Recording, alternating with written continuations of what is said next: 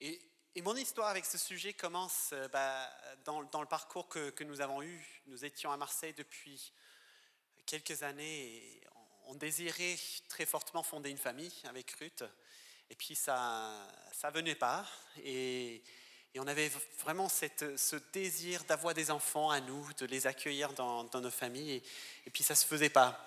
En même temps, donc, on était là dans un projet d'implantation d'église. Euh, j'avais une, euh, entreprise aussi de traduction, d'interprétation.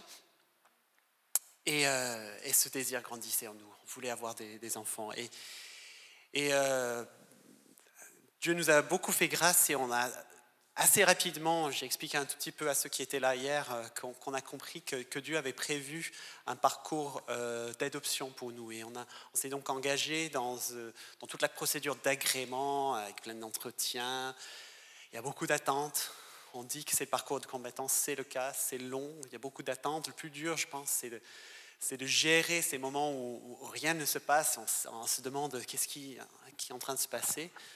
Ah tiens, il y avait une photo que je voulais vous montrer euh, avec euh, voilà les enfants. Ça c'est une photo très récente, c'est depuis il y a deux semaines, un truc comme ça. Donc on, voit que des soirs encore grandi. Voici à quoi ressemblent mes deux, mes deux petits bouts de chou, comme on dit hein, maintenant. Alors donc on est dans une période d'attente à Marseille. Euh, après deux ans, on nous a donné cet agrément euh, qui, est un peu le sésame pour dire ah oui, vous avez le droit d'adopter. Mais encore, le chemin était, long et on a contacté une association, on s'est mis en relation. Et euh, encore des entretiens, encore des, des, choses où ils voulaient savoir qui on était pour euh, pouvoir faire ce qu'on appelle l'apparentement, c'est-à-dire quand on match un enfant avec des parents. Et je me souviens encore, je ne me souviens plus dans quelle année, j'étais à Paris pour le travail en fait. J'étais dans une conférence, c'était le, comment dire, un, contexte complètement insolite. Euh, parlais de, des projets d'ingénierie nucléaire dans, cette réunion de travail. Tout d'un coup, j'ai un message sur, sur répondu, je dois, je rappeler, et on nous annonce la grande nouvelle qui est un petite, une petite qui nous attend. Elle est dans un orphelinat au Nigeria. Et, euh, on nous a expliqué plusieurs choses sur elle, sur sa situation. Elle avait un souci parce qu'elle avait une jambe un peu tordue. On ne savait pas d'où ça venait. Les Nigériens, ils appelaient ça la jambe en K, parce qu'elle avait une, jambe qui était retournée comme ça avec le genou à l'intérieur. Et euh, est-ce qu'on était prêt à accueillir cette, ce petit être? Et euh, je me souviens quelle joie c'était à ce moment-là.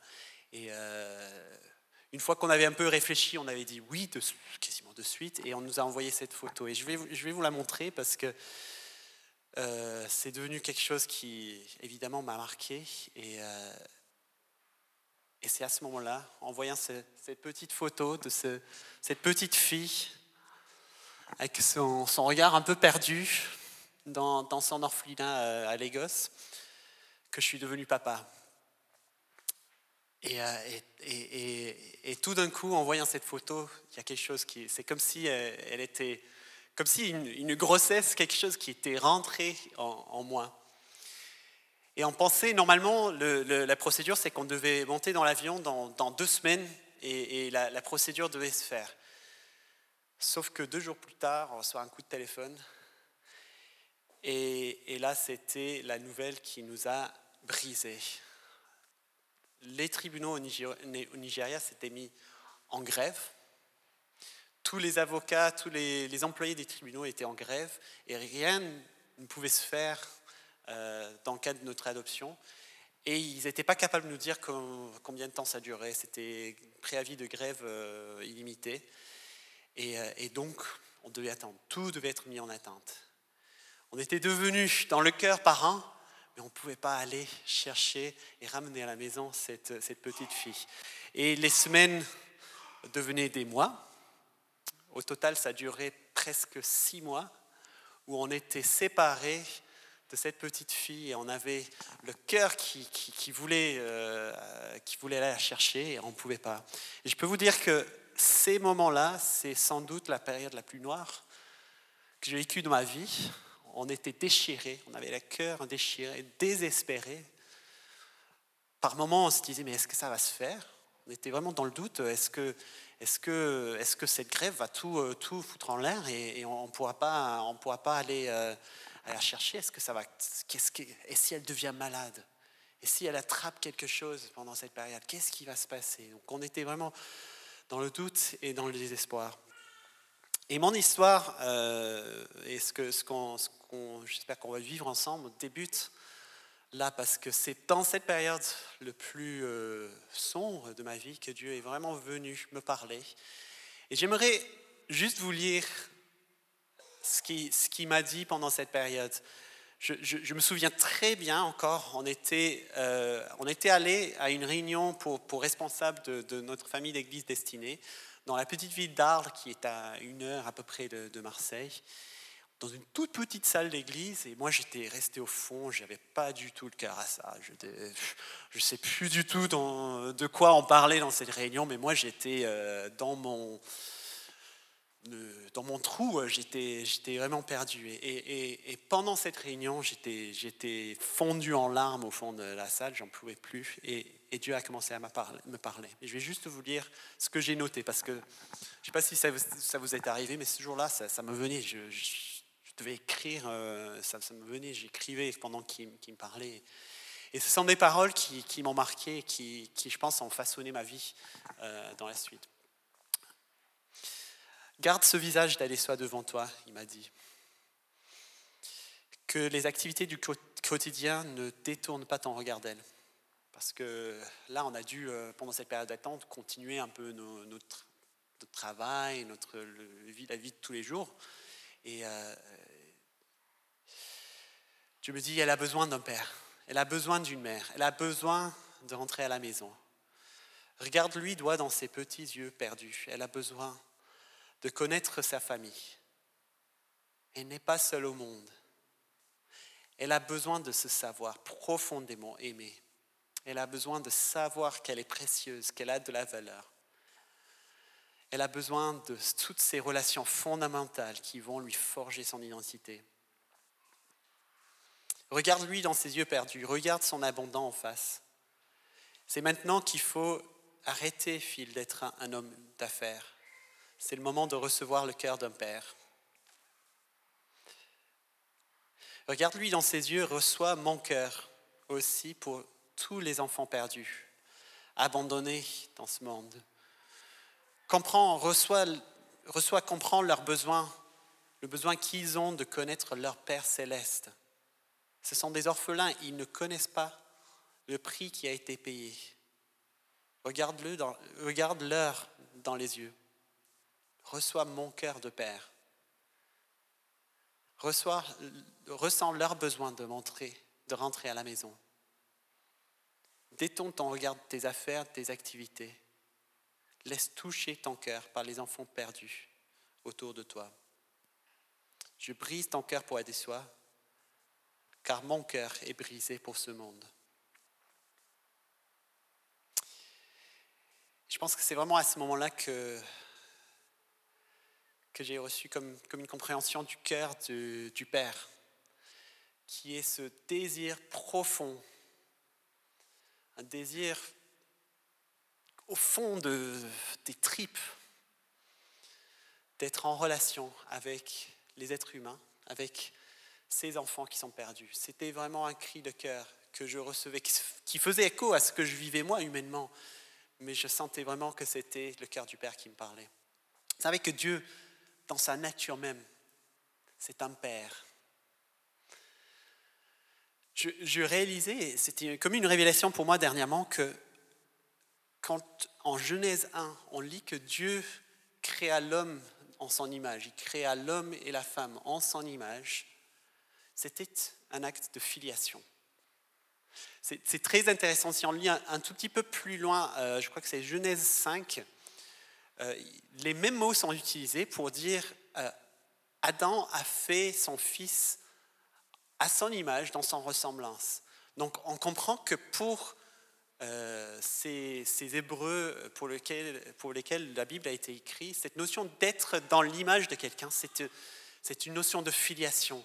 Dieu a créé des fils et des filles parce qu'il a un cœur de père.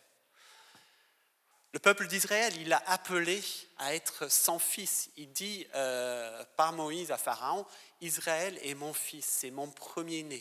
Il a appelé ce peuple d'Israël à être son fils. Paul va dire que l'adoption appartient du peuple d'Israël. Il veut les bénir, il veut l'épanouissement de, de ses fils et des filles. Ce qui est très étonnant, par contre, n'est-ce pas, si vous si vous pensez bien à l'Ancien Testament, c'est combien, on utilise peu le nom du Père dans l'Ancien Testament? Est-ce que vous l'avez déjà remarqué?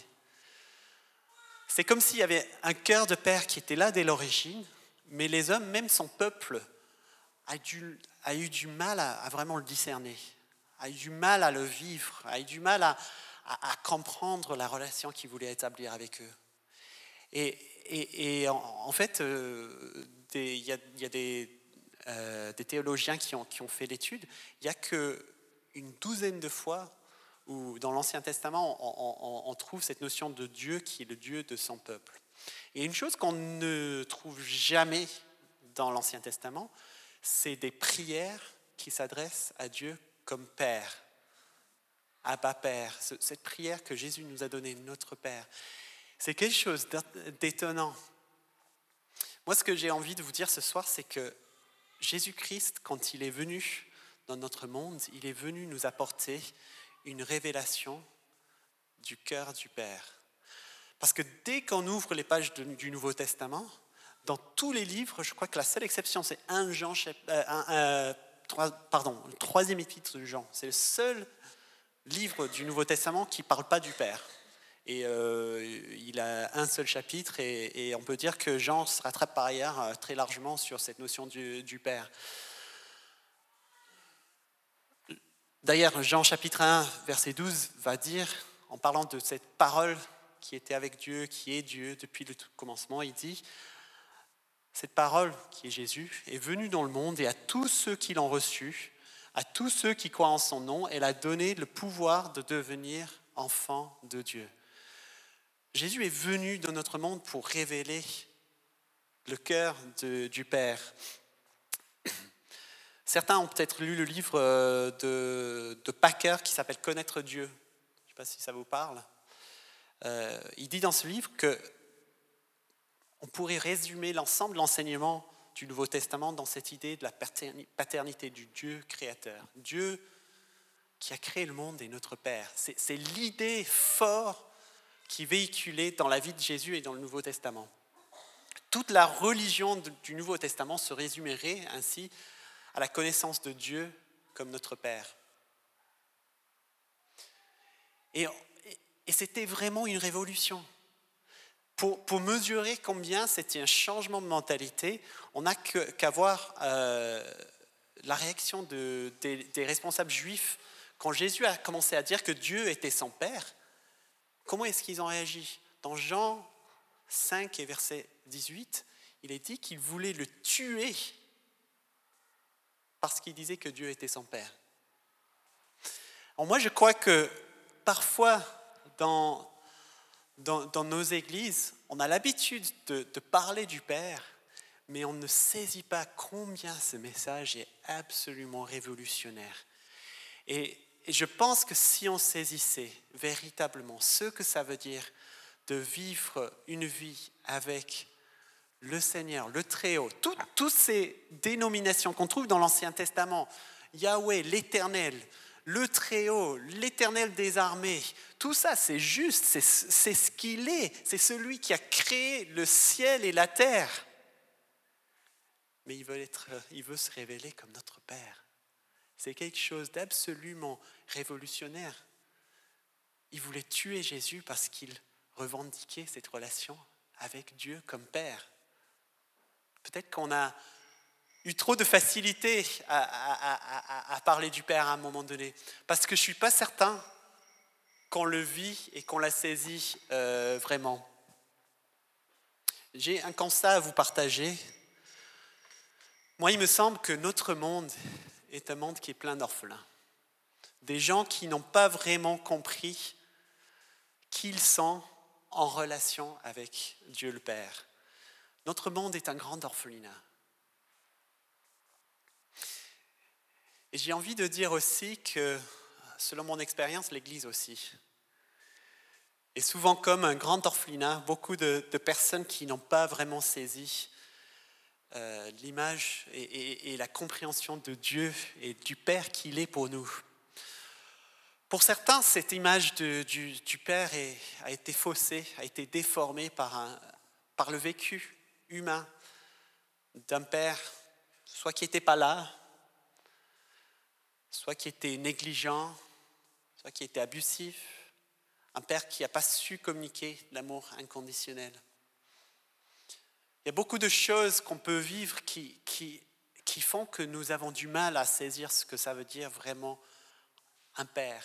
Et de toute façon, même si on a eu le meilleur des pères, moi je, je peux dire que, que, que, j'aime mon père et, et je n'ai rien du tout à le reprocher, mais il est loin d'être parfait. Il est loin d'être le reflet de, notre Père céleste. J'ai apporté des enseignements sur ce, sujet il y a quelques années euh, au camp destiné. Et je me souviens qu'un monsieur est venu me voir à un moment donné.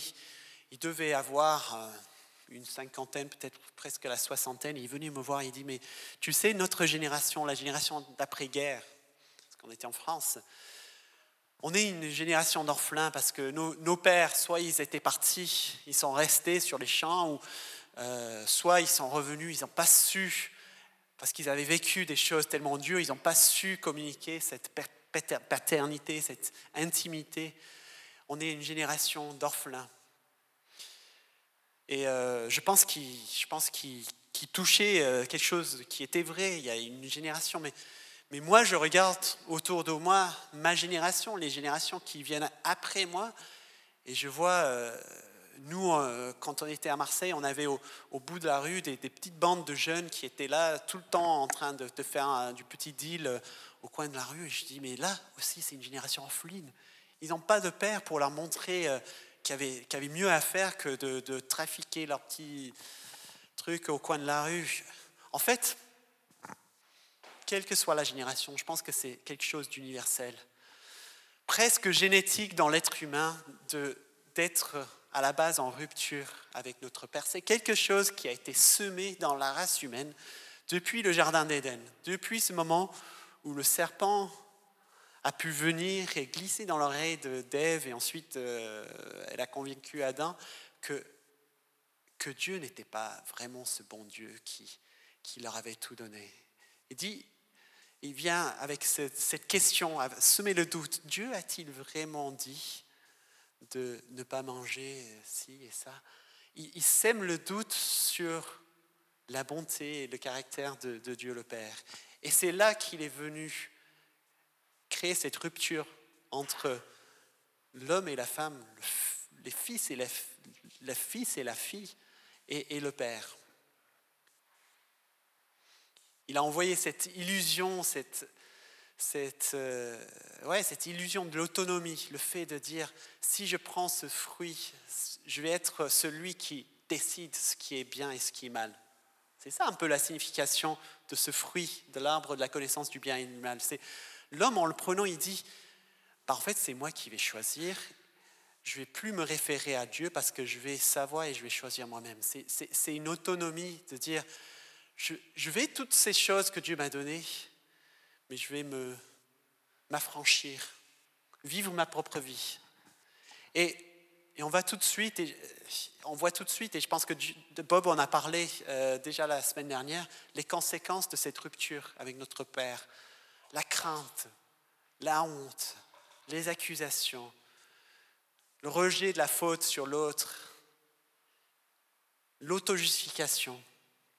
Et moi, je, j'aimerais, je, essayer, je vais essayer d'être relativement rapide, de, de, juste creuser un tout petit peu quelques symptômes de ce que peut être ce cœur orphelin en nos vies. Je pense que vraiment, on est, on est tous concernés, on est tous touchés. Et, et, et ce n'est pas forcément une question du père bon ou mauvais que, que tu as eu. Je pense qu'on est tous concernés. Il y a peut-être du vécu qui a besoin d'être réglé devant Dieu. Et, je prie pour que le Saint-Esprit révèle et, fasse son œuvre dans nos vies, euh, dans la soirée à venir et, peut-être demain matin.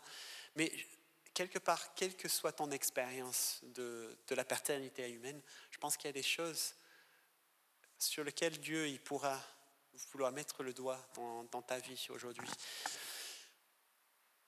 Quand je pense à, à ce que c'est d'être orphelin, alors moi, je, mon expérience, c'est d'avoir accueilli deux enfants qui qui n'avaient pas connu de père et de mère et de les accueillir dans la famille. Et donc, euh, qui avaient, qui avaient ce vécu à l'origine et qui sont en train de, se reconstruire dans un cadre familial. Quand je pense à, à, cet état orphelin, il y, a deux, il y a comme deux choses fortes qui marquent cette vie-là. C'est une expérience de, de l'abandon ou d'une rupture. Un orphelin, c'est quelqu'un qui, qui a abandonné ou qui a vécu une rupture. Et puis, de l'autre côté, le, vécu de, ce que j'appelle le vécu de l'orphelinat. C'est peut-être pas toujours dans tous les cas comme ça, mais le vécu d'un monde qui est hostile, qui est, qui est plein d'autres orphelins. C'est un peu ça. Je voudrais juste explorer ce que ça donne. Et euh, donc, ce premier aspect, je dis, c'est le vécu de l'abandon c'est le fait de se sentir seul au monde.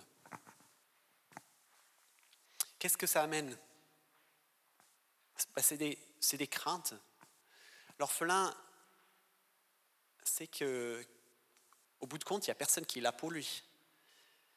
Du coup, il est dans un monde qui lui fait peur. Je me souviens quand, euh, quand a sorti la première fois de l'orphelinat, et en fait, je ne sais pas s'il avait beaucoup été dehors avant, on a eu des moments où on se baladait dans la rue, on était encore à Lagos, au Nigeria, et elle regardait des choses, elle regardait des oiseaux qui venaient se poser sur les fils électriques, et elle ne savait pas ce que c'était. Et ça lui faisait presque peur, parce qu'elle n'avait avait aucune notion de ce que c'était. On est allé une fois dans un, dans un, parc, euh, un beau parc, il n'y avait pas beaucoup à, Lagos, mais euh, nos hôtes nous ont amenés dans un, beau parc arboré avec euh, une pelouse. Et elle s'est arrêtée devant cette pelouse elle ne voulait pas y mettre le pied. Elle n'avait jamais vu, elle ne savait pas ce que c'était. Et, et, et, sa réaction première, c'est de se dire, mais peut-être que ça va me faire mal. Peut-être que... Elle, était bloquée et, elle, est tout, elle est restée tout un moment bloquée. Et finalement, on, est arrivé à la rassurer, à la prendre par la main et, la mener. Et puis, finalement, elle a, commencé à jouer avec les autres enfants. Des craintes manque d'assurance, des angoisses, des situations qui nous dépassent. Et d'un autre côté, dans nos vies, ces, craintes, ces manques d'assurance peuvent nous amener à vouloir, de notre côté, être dans le tout contrôle, désir de tout maîtriser, essayer de, de blinder notre vie pour que, je reste en contrôle de tout et que rien ne peut venir m'atteindre. C'est l'autre pendant. Vous savez, notre Père céleste maîtrise. On n'a pas besoin de tout maîtriser. Parce qu'on a un Père céleste qui maîtrise tout. Ça peut être le peur de, l'autre, une, forme de méfiance dans les relations. Si, tu as vécu des difficultés, des ruptures dans des relations passées, bah, évidemment, le, comme, dit le, le proverbe, chat échaudé craint l'eau froide c'est qu'on a peur de s'engager à nouveau dans des relations. On, se méfie de l'autre. On a de la difficulté à s'ouvrir, difficulté à montrer vraiment ce qui se passe à l'intérieur de nous, parce qu'on ne sait pas ce que l'autre va en faire. Tout ça, c'est des ressorts de, cette mentalité orpheline. Ça peut amener aussi à une forme d'esprit d'indépendance. Il n'y a personne qui me dira, personne qui va me dire comment je dois mener ma vie. C'est ma vie. Alors, au fur et à mesure, je vais vous poser quelques questions. Est-ce qu'il y a des domaines dans votre vie où il y a des craintes, où la crainte est devenue une forteresse dans votre vie? Une crainte en particulier qui, peut vraiment marquer euh, notre vie, c'est la peur de manquer. Quand, euh, quand est sortie de l'orphelinat où elle avait été, au moment des repas, c'était impressionnant de voir combien elle était capable de manger. C'est comme si elle était dans un besoin de se rassurer au niveau de l'alimentation, comme si elle, elle ne savait pas s'il y aurait un autre repas après. Donc il fallait absolument qu'elle compense et que, qu'elle, euh, prenne le maximum de ce qui était possible de manger parce qu'elle ne savait pas ce qui, ce qui l'attendait derrière. Est-ce qu'avec ce papa et sa maman, on mange euh, tous les jours? Elle ne le savait pas. Elle nous découvrait. Et ça a été assez vite réglé une fois qu'elle, a commencé, on n'en a pas parlé, mais une fois qu'elle commençait à réaliser que trois, fois par, jour, on, s'asseyait, on, mangeait, et, que, ça revenait régulièrement, elle n'avait plus besoin de, de, remplir son repas comme ça.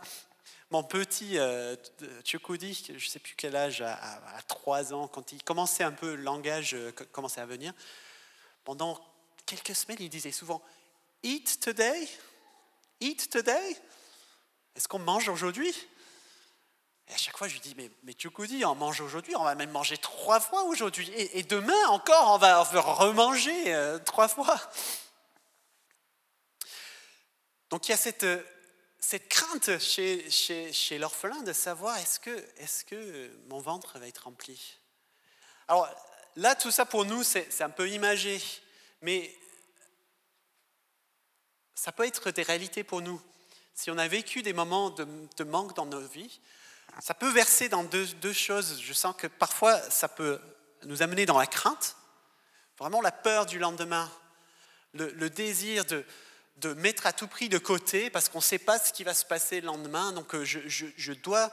Il y a des, des parents adoptifs qui, qui euh, témoignent que souvent, ils trouvent euh, c'est assez connu, des enfants qui, vont cacher de la nourriture dans, dans leur chambre ou dans des, dans des placards. Parce que, et, et, et, je pense que parfois on peut être dans cette mentalité presque un peu maladie de, dire je dois mettre de côté, je dois mettre de côté, je dois économiser parce que je ne sais pas ce qui va me. C'est, en fait, c'est la crainte.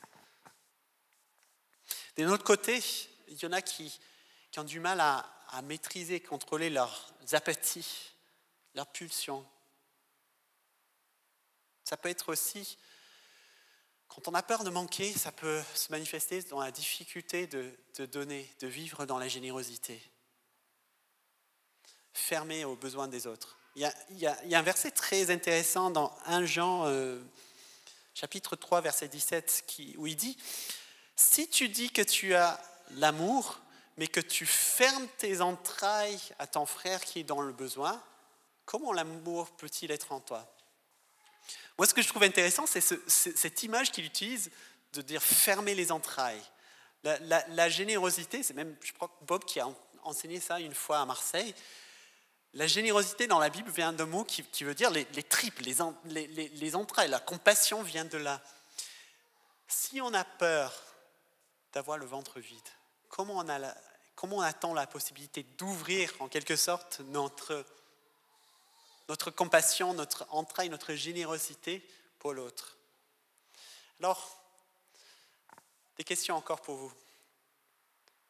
Vos choix financiers sont-ils dominés par la peur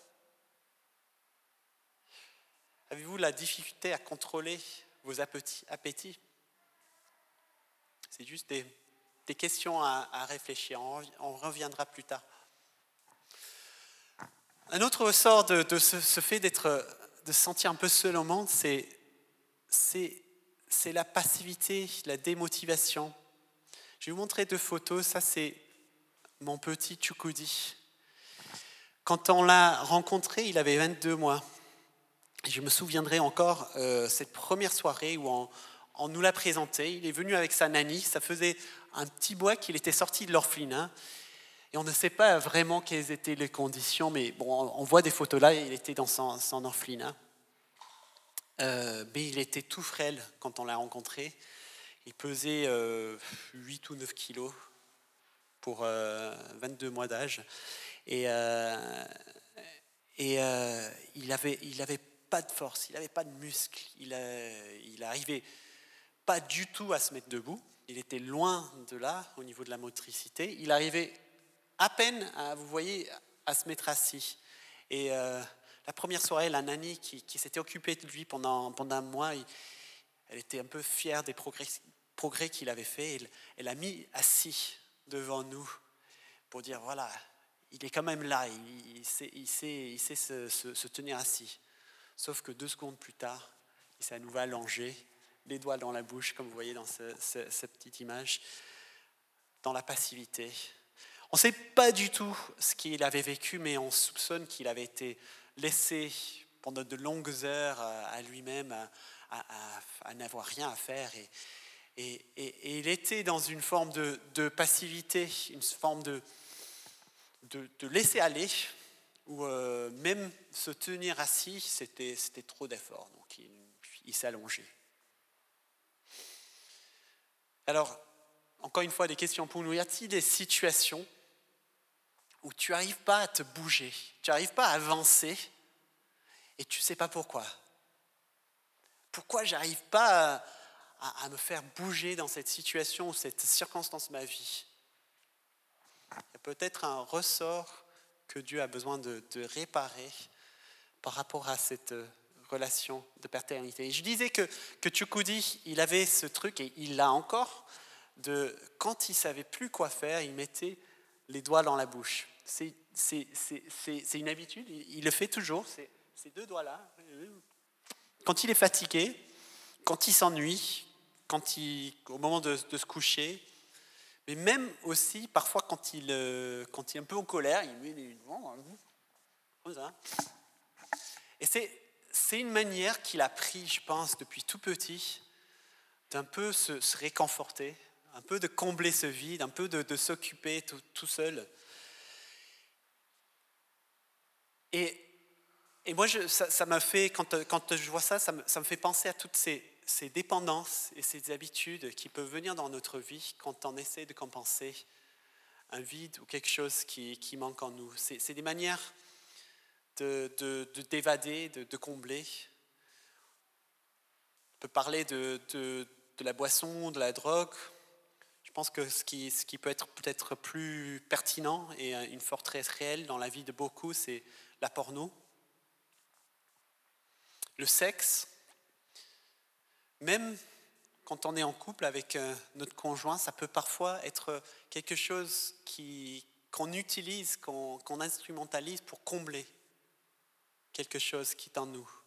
Je me souviens d'une, fille euh, qui s'est convertie à Marseille, qui, qui, avait beaucoup de lutte dans sa sexualité, qui avait beaucoup été dans l'expérimentation dans ce domaine. Et une fois, on priait ensemble et, elle voulait vraiment être libérée dans ce domaine. Et, j'étais conduit dans la prière à, lui demander, mais j'ai l'impression que Dieu te pose la question, ou je suis conduit de poser la question, est-ce qu'il y avait quelque chose en toi que tu recherchais dans les, les premières rencontres et les premières expériences sexuelles que tu as faites Elle disait, moi, je cherchais toujours les bras de mon père. Il y avait comme quelque chose qui, en elle qui criait, qui voulait de l'intimité, mais elle le cherchait pas au bon endroit. Elle le cherchait dans des, rapports qui finalement le laissaient tout aussi vide qu'avant. Il y a aussi des formes de relations, euh, on peut parler de, relations de dépendance ou de codépendance, où on, cherche à combler quelque chose en nous en, allant le chercher chez l'autre, en allant chercher ce que l'autre peut m'apporter. Et, parfois, et, j'ai pu malheureusement être témoin de, situations comme ça, où, où, ça génère une dynamique euh, dans une relation, dans une amitié ou dans un couple, où, il y a comme une forme de dépendance, codépendance qui est malsain, parce que les personnes cherchent à... Il y en a un qui cherche à combler le besoin de l'autre et l'autre qui cherche à tout prix à se, combler chez l'autre dans, différents aspects de la relation. C'est quelque chose qui n'est pas sain et, qui peut mener vraiment jusqu'à des abus, jusqu'à des violences. Euh, et, ça peut être vraiment une forme de dépendance aussi dont Dieu veut nous, libéré. Alors ma question peut-être euh, pour, pour, pour, nous ce soir, c'est est-ce qu'il y a dans, dans votre vie des, des habitudes, des choses que tu dis, mais je ne sais pas m'en défaire. J'aimerais tellement être libéré de ça, mais je ne sais pas comment m'en sortir. Je pense que Dieu veut nous libérer et on va vraiment demander ce soir au Saint-Esprit d'agir dans nos vies parce que je pense qu'il y a des forteresses qui voudraient briser ce soir. Je disais, donc, un orphelin, c'est deux choses, c'est l'expérience de l'abandon, être seul au monde, mais c'est aussi la vie d'orphelinat.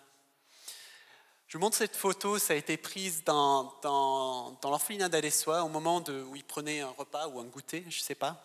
Et ma femme a été une fois au moment où il, où prenait, le repas. Elle disait, mais c'était frappant de voir comment les enfants étaient. Il y a certains, évidemment, tous veulent manger, ils veulent manger le plus rapidement possible, avoir le plus possible. C'est le but. C'est très primaire. C'est des besoins primaires qu'on cherche. Et puis, certains, bah, ils, veulent être celui qui crie le plus fort. Moi, moi, moi, donne, donne-moi. Il y en a d'autres qui, cherchent à être celui qui est le plus gentil et le plus sage. Mais la motivation est la même. Motivation, motivation toujours la même pour avoir l'assiette remplie. Dans ce contexte-là, dans un monde d'orphelins, dans, dans, ce contexte d'orphelins, et je dis vraiment, nous vivons dans un monde d'orphelins, en fait, on, est noyé dans la masse, c'est la loi de la jungle, c'est celui qui est le plus fort.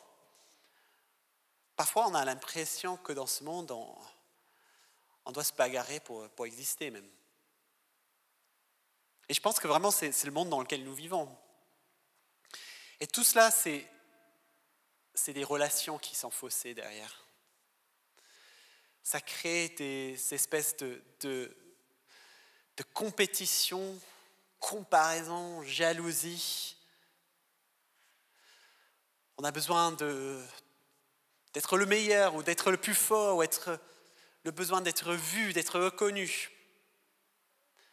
C'est la culture de la performance. Et on est dans un monde qui, qui reconnaît la valeur d'une personne parce qu'il sait faire. on parle parfois de méritocratie. Il faut mériter sa place.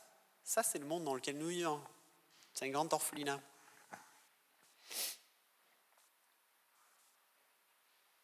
Le besoin d'avoir raison à tout prix. Le besoin d'être celui qui remporte l'argument, celui qui doit avoir la dernière parole, un dernier mot. Et puis, bah, ça existe aussi dans, dans nos équipes, dans nos églises, dans nos manières de fonctionner ensemble. Qu'est-ce qui se passe quand on est ensemble? Quand je reçois une parole prophétique, que je sens que, que je voudrais le donner, la donner, ou quand j'ai une bonne idée, mais finalement que c'est quelqu'un d'autre qui passe. Comment est-ce que je gère cette situation? Ça, c'est révélateur. Est-ce que je suis prêt à accepter que quelqu'un d'autre passe? Est-ce que je suis prêt à accepter quand quelqu'un d'autre a la bonne idée qui est prise par l'équipe, par le groupe? Et que ce n'est pas mon, mon idée qui est prise? Ça, c'est parfois dur à vivre. Ça, fait appel à, des, vécus de, de, rejet en nous et on, a des difficultés à, gérer ça. Le diable a, a, vraiment envie de nous faire croire que nous avons besoin de gagner notre place. Nous avons besoin d'être vus toujours, d'être à la première place. Mais ça, c'est vraiment un piège. Ça, c'est vraiment un piège. Ça peut être aussi euh, dans des dans des relations faussées avec les autorités dans notre vie. moi, j'ai vu un peu des deux côtés. J'ai été euh, pendant quelques années responsable de, l'église qu'on a, euh, qu'on a rejoint à Marseille. Il y avait des personnes, il fallait absolument qu'ils soient auprès des responsables, auprès des anciens, qui avait absolument besoin d'être vu, d'être reconnu comme quelqu'un d'important. C'était une manière de se valoriser. Il y avait d'autres qui, avaient beaucoup de difficultés à faire confiance ou accepter l'autorité de quelqu'un d'autre dans leur vie. On, a déjà parlé un peu de cet esprit d'indépendance. Quand on comprend qu'on est enfant de Dieu, on comprend que, qu'il y a des limites qui nous sont fixées, et ça, c'est quelque chose qui est normal. Ce n'est pas forcément nous qui les choisissons. Il y a parfois des situations où on est obligé d'accepter des limites qui, sont fixées pour nous de l'extérieur. Et là, c'est un, test de savoir vraiment si on est, on est dans une mentalité d'enfant ou d'orphelin. Comment est-ce que je réagis quand on me reprend, quand on doit me corriger? L'autre jour, euh, l'autre jour on, est arrivé au match de foot. J'ai ma fille qui, est grande sportive, qui joue au foot. On est arrivé au match. Elle me dit Mince, j'ai oublié mon protège tibia. Elle en avait un, elle avait oublié l'autre à la maison. Et on était à une bonne demi-heure de, chez nous. C'était une match à l'extérieur. Et j'ai dit, mais j'ai dit, mais son temps, vraiment, euh, j'étais doux avec elle. Je dis, oh, Adessois, ah, c'est dommage que tu oublies ça. Et tout d'un coup, il y a quelque chose en elle qui a réagi. Elle a été remontée. Elle dit, mais arrête de crier sur moi, arrête de. Et, et c'était drôle. Je me suis rendu compte que même si j'avais parlé très doucement, mais j'avais d'une certaine manière exprimé un, peu une déception, j'avais exprimé quelque chose qui était dans le fond quand même un petit reproche. Et, ça touchait quelque chose en elle de, qui, relevait de la honte. De, et, tout de suite, ça, ça a pété. Et euh, je me suis rendu compte que c'était sans doute euh, quelque chose qui, renvoyait à, tout ce qu'elle a vécu dans le passé. Bon, je ne connais pas tout ce qu'elle a vécu, mais mais, elle vivait, elle ne supportait pas même d'être repris très très doucement. Elle ne supportait pas. Je pense que le, pire dans tout ça, c'est que cette, mentalité euh, orpheline, ça fausse aussi notre relation avec Dieu. Et on finit par le voir comme, non pas comme un papa, mais comme un maître, comme un boss, et on rentre dans une mentalité. Tu on parle souvent dans, les églises évangéliques, on parle de serviteur de Dieu. On parle beaucoup de service. Moi, moi j'avoue que je suis un peu allergique à cette expression serviteur de Dieu. Je suis un peu allergique. Parce que je pense que ça véhicule quelque chose qui n'est pas tout à fait sain. Je pense qu'il y, a quelque chose d'une mentalité de, presque d'esclaves derrière. Il y a plein de choses qui sont bonnes, qu'on peut vivre dans notre vie chrétienne. Le service, la vie de prière, toutes les disciplines qu'on on peut mettre en place, la, la, discipline, la pureté, la sainteté. Mais pourquoi est-ce qu'on met ces choses en place dans notre vie? Est-ce qu'on le fait encore pour essayer de gagner des points, pour essayer de gagner l'approbation de Dieu? Je pense qu'il est juste qu'on soit assez honnête avec nous-mêmes, parce que si on est dans cette mentalité, là, c'est une mentalité d'esclave. Hein. Ce n'est pas une mentalité, d'enfant de Dieu. Ce sont vraiment des bonnes choses. Est-ce qu'on croit que la présence et la bénédiction de Dieu est dépendant de, ce qu'on aura fait de bien ou de, de mal? Ça, c'est une mentalité d'esclave. Moi, j'ai un côté assez activiste, faire des choses. Je pense que ça vient un peu de, là, cette mentalité d'esclave. Parfois, on, trouve des situations ou des églises ou des ambiances, et même je pense qu'on est tous un peu susceptibles à, tomber dans, ça, de, où on vit dans le, légalisme. J'appelle ça parfois les règles de l'orphelinat. Par les règles et le légalisme, on se donne une forme de sécurité. Parce que c'est quelque chose qui nous permet de, nous comparer les uns aux autres et de dire, moi je suis dedans et lui il est dehors, hein. il, est, il est, sale, il n'est pas, pas bien. Et tout ça, c'est des fausses sécurités qu'on donne. Alors tout ça, j'ai l'impression de vous avoir un peu matraqué avec tout ça. Mais il y a vraiment une bonne nouvelle. Il y a une bonne nouvelle dans le Nouveau Testament, c'est que Dieu le Père ne veut pas nous laisser dans cet état-là. Cette mentalité d'esclave, cette mentalité d'orphelin. Et c'est vraiment justement pour ça que Jésus-Christ est venu nous délivrer. Il a dit lui-même à ses disciples, je ne vous laisserai pas orphelin, je viendrai à vous. Là, c'était un peu une promesse qu'il faisait sur la venue du Saint-Esprit. On parlera un peu plus de ça ce soir.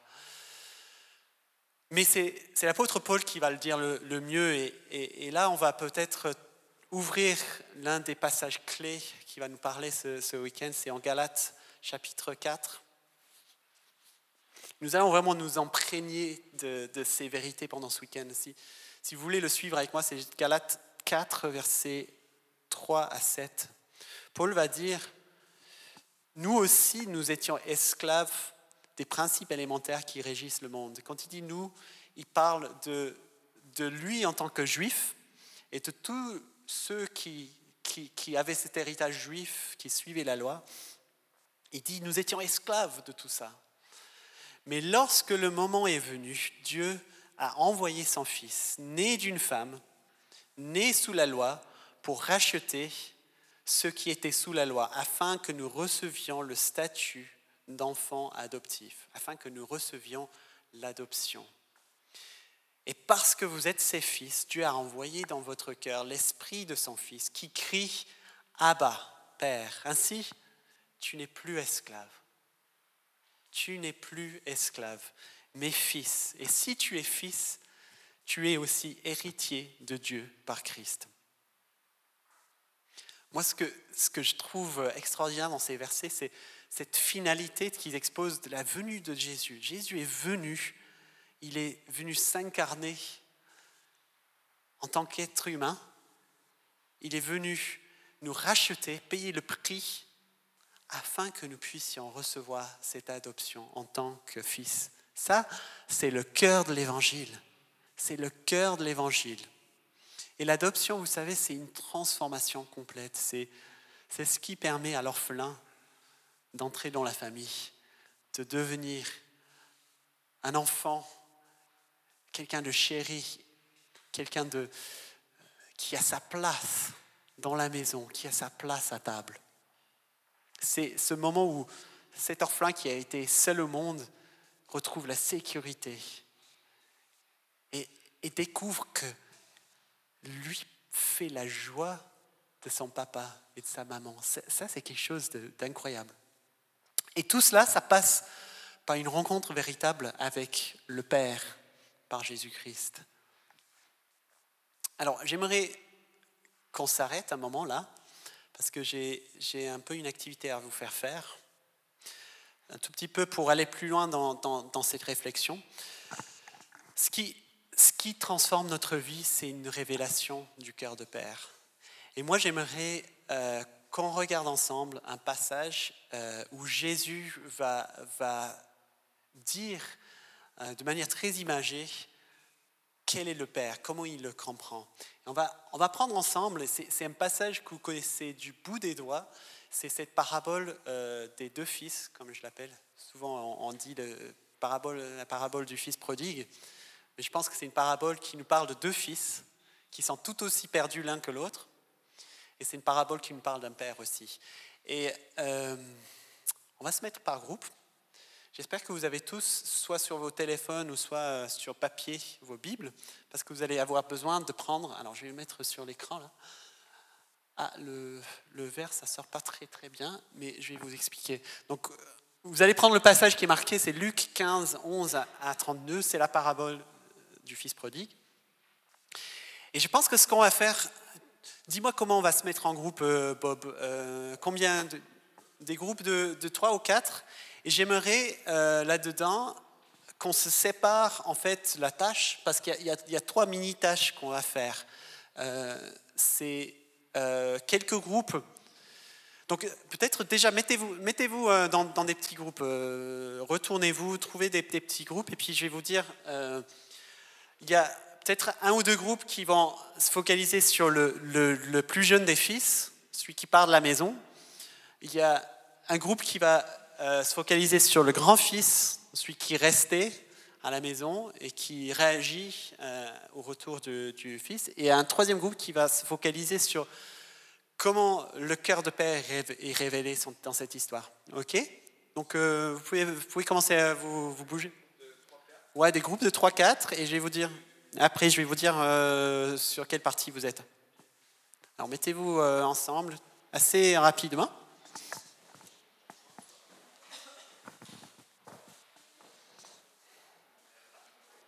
Ok, super. Alors, Vous avez deux groupes qui s'en formaient très rapidement. Je vais, vous donner donc la première tâche, c'est de, regarder dans cette histoire les manifestations et les conséquences de cette mentalité orpheline chez le, le jeune fils, celui qui part de la maison. Alors comment ce cœur d'orphelin ou ce cœur d'esclave, parce qu'il y a une mentalité un peu d'esclave, d'orphelin, comment ça se manifeste dans sa vie et quelles en sont les conséquences? Ça, vous semble clair? Donc, euh, vos deux groupes, en fait, le, jeune fils, les manifestations et les conséquences de ce cœur d'orphelin ou d'esclave dans sa vie. OK? Alors, ici, euh, ici, vous allez prendre le grand, le grand frère, le fils aîné. Alors, vous allez euh, aussi parler, parce qu'il reste aussi dans une mentalité d'esclave, très clairement. Donc vous allez euh, relever les différentes manifestations et conséquences de cette mentalité d'esclave euh, dans sa vie. OK? Donc vous et vous et vous. Et ensuite, pour ceux qui restent, donc vous qui êtes derrière, vous, vous allez me dire euh, quelques points que vous relevez sur le cœur du Père et comment il est révélé dans ces, comment il est le Père. En fait, c'est ça quel, mot peut-on utiliser pour décrire le Père? Et vous aussi, ici et là